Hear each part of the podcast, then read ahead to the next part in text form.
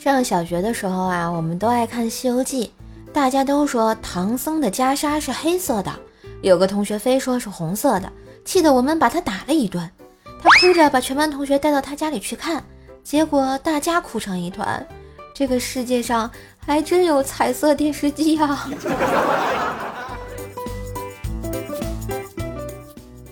学校来了一名实习老师。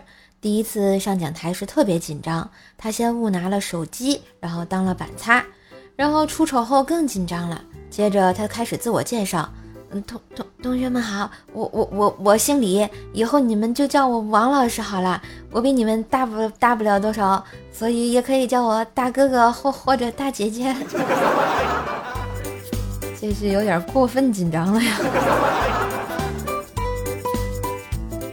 那天啊，怪小兽的班主任打电话给我说，那天啊，怪小兽上作文课吃辣条被辣的流眼泪，让语文老师抓到了，还说老师讲的作文太感人。我就说，哎，老师是不是有误会呀？也许真的是作文感人呢。班主任说了，感动什么呀？语文老师讲的是说明文，万一说明文很感动呢？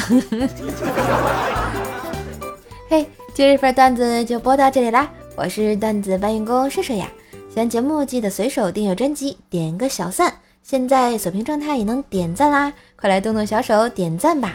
点击射手头像可以进到射手主页，新的段子专辑《造奈讲笑话》持续更新中，也别忘了一起订阅。当然也可以给射手打个小赏，或者给专辑打个五星优质好评，帮射手来打榜啦！